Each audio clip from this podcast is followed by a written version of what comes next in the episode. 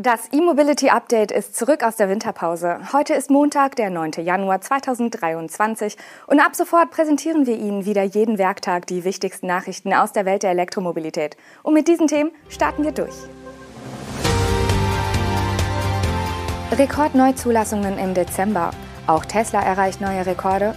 VW enthüllt Studie des ID7 auf der CES. Warteliste für Lightyear 2 geöffnet und Mercedes baut eigenes HPC-Ladenetz.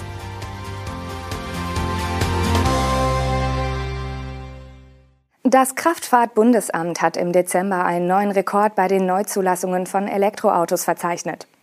Im letzten Monat des Jahres kamen genau 104.325 neue Elektro-Pkw auf die Straße. Auch im Gesamtjahr gab es dadurch wenig überraschend einen neuen Bestwert. In der Mitteilung zur Jahresbilanz, die das KBA vor ein paar Tagen veröffentlicht hat, ist von rund 470.600 Elektro-Pkw im Jahr 2022 die Rede. Damit haben die Stromer im abgelaufenen Jahr einen Marktanteil von 17,7 Prozent und ein Wachstum von 32,2 Prozent gegenüber dem Vorjahr erzielt.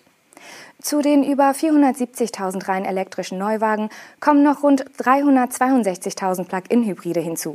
Ebenfalls ein Bestwert. Die Teilzeitstromer kommen auf einen Marktanteil von 13,7 Prozent. Der Grund für den erfolgreichen Schlussspurt liegt auf der Hand. Die Änderungen beim Umweltbonus, also weniger Förderung für Elektroautos und gar keines mehr für Plug-in-Hybride, haben die Neuzulassungen nach oben getrieben. Das heißt aber auch, es bleibt abzuwarten, auf welchem Niveau es gerade bei den Plug-in-Hybriden in den ersten Monaten des neuen Jahres weitergeht. Die Neuzulassungen reiner Verbrenner gingen im Jahr 2022 weiter zurück. Der Anteil der Benziner lag mit 32,6 Prozent deutlich unter dem Vorjahresniveau. Der Anteil dieselbetriebener Pkw ging leicht zurück auf 17,8 Prozent. Allerdings muss man erwähnen, dass Benziner und Diesel, die bereits über eine recht einfache Hybridisierung verfügen, bereits zu den hybridgetriebenen Pkw gezählt werden. Dieses Segment legte inklusive der Plug-in-Hybride um 9,6 Prozent zu.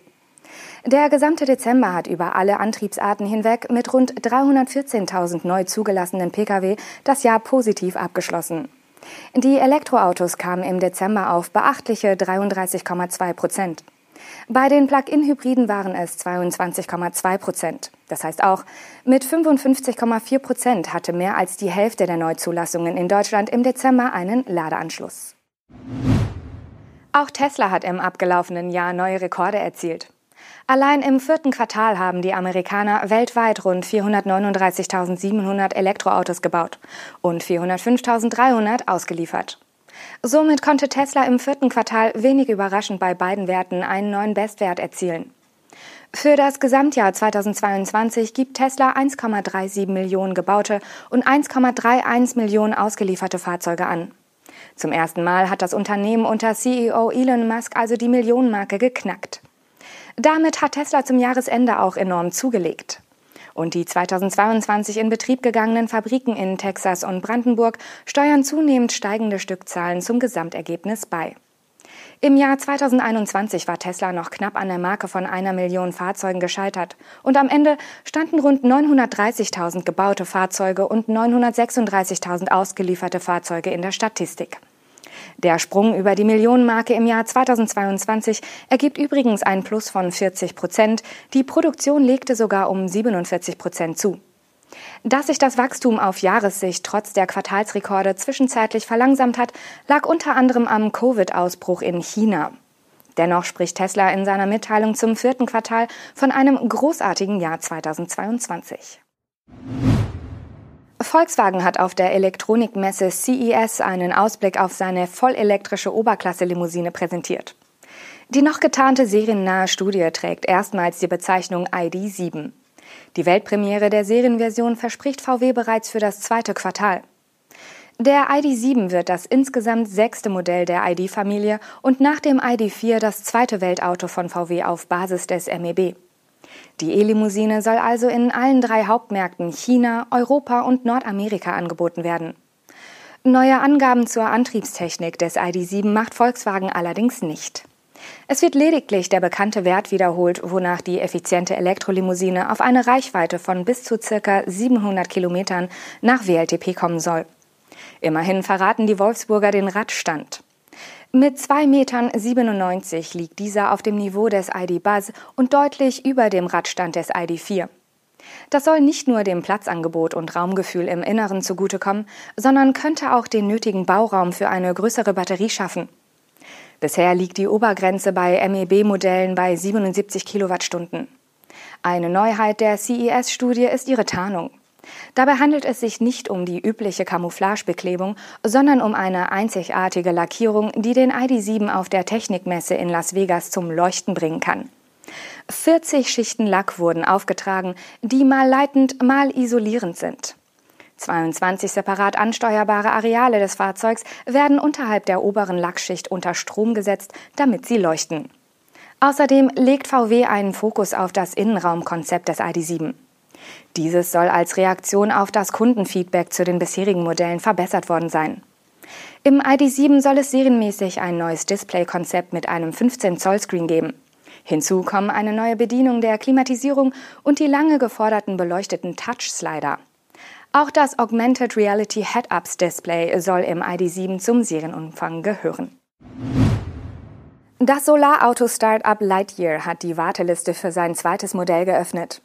Der Lightyear 2 soll Ende 2025 zunächst in den USA, Großbritannien und der EU zu einem Basispreis von 40.000 Euro auf den Markt kommen. Das sind 10.000 Euro mehr als ursprünglich angekündigt. Interessenten können sich ab sofort in die Warteliste auf der Unternehmenswebsite eintragen und damit zu den ersten gehören, die einen Lightyear 2 vorbestellen können. Erst bei der verbindlichen Vorbestellung wird dann auch eine Anzahlung fällig. Der aktuelle Platz auf der Warteliste ist kostenlos, man muss nur Vorname, Mailadresse und das Land angeben. In einem Teaserbild und einer Grafik werden zudem einige weitere Infos zu dem Modell genannt. Die Optik ähnelt stark dem großen Lightyear Zero. Der neue wird nur etwas kleiner und vor allem etwas höher. Das Modell soll die Bodenfreiheit eines SUV haben, die aerodynamisch abfallende Dachlinie entspricht dem Lightyear-Stil. Die Reichweite soll bei bis zu 800 Kilometern liegen und das Solarelektroauto soll im Vergleich zu anderen Stromern die niedrigsten Betriebskosten haben.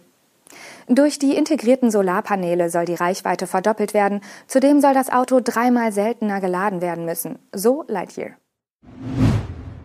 Mercedes-Benz hat im Rahmen der CES weitreichende Pläne für den Aufbau eines eigenen globalen HPC-Ladenetzes angekündigt. Dabei nehmen die Stuttgarter aber nicht den Fernverkehr, sondern die Städte und Ballungszentren in Nordamerika, Europa, China und anderen Kernmärkten ins Visier. Geplant ist der Bau von insgesamt mehr als 10.000 HPC-Ladern bis zum Ende des Jahrzehnts. Denn dann will Mercedes-Benz überall dort, wo es die Marktbedingungen zulassen, voll elektrisch sein. Mit dem eigenen HPC-Netz wollen die Stuttgarter eben jene Marktbedingungen selbst verbessern. Das Konzept des HPC-Netzes wird sich aber zum Beispiel für Europa von Ionity unterscheiden, an dem der Hersteller bekanntlich beteiligt ist.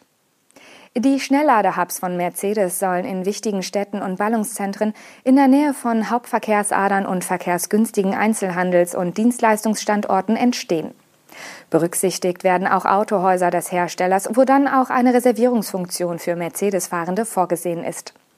Grundsätzlich werden die Ladeparks aber auch allen anderen Fahrzeugmarken offenstehen. Je nach Region und Standort werden die Schnellladehubs 4 bis 12 und maximal bis zu 30 High-Power-Lader mit bis zu 350 kW Leistung bieten. Der Aufbau des HPC-Netzwerks beginnt schon dieses Jahr. Und das war unser erstes E-Mobility-Update im neuen Jahr. Ab sofort sind wir wieder jeden Werktag für Sie mit den News und Highlights der Elektromobilität auf Sendung. Übrigens, die Tonspur können Sie auf den bekannten Portalen auch als Podcast abonnieren. Wir freuen uns auf viele Zuschauer und Zuhörer und empfehlen Sie uns gerne weiter und abonnieren Sie natürlich auch die entsprechenden Kanäle. Bis morgen.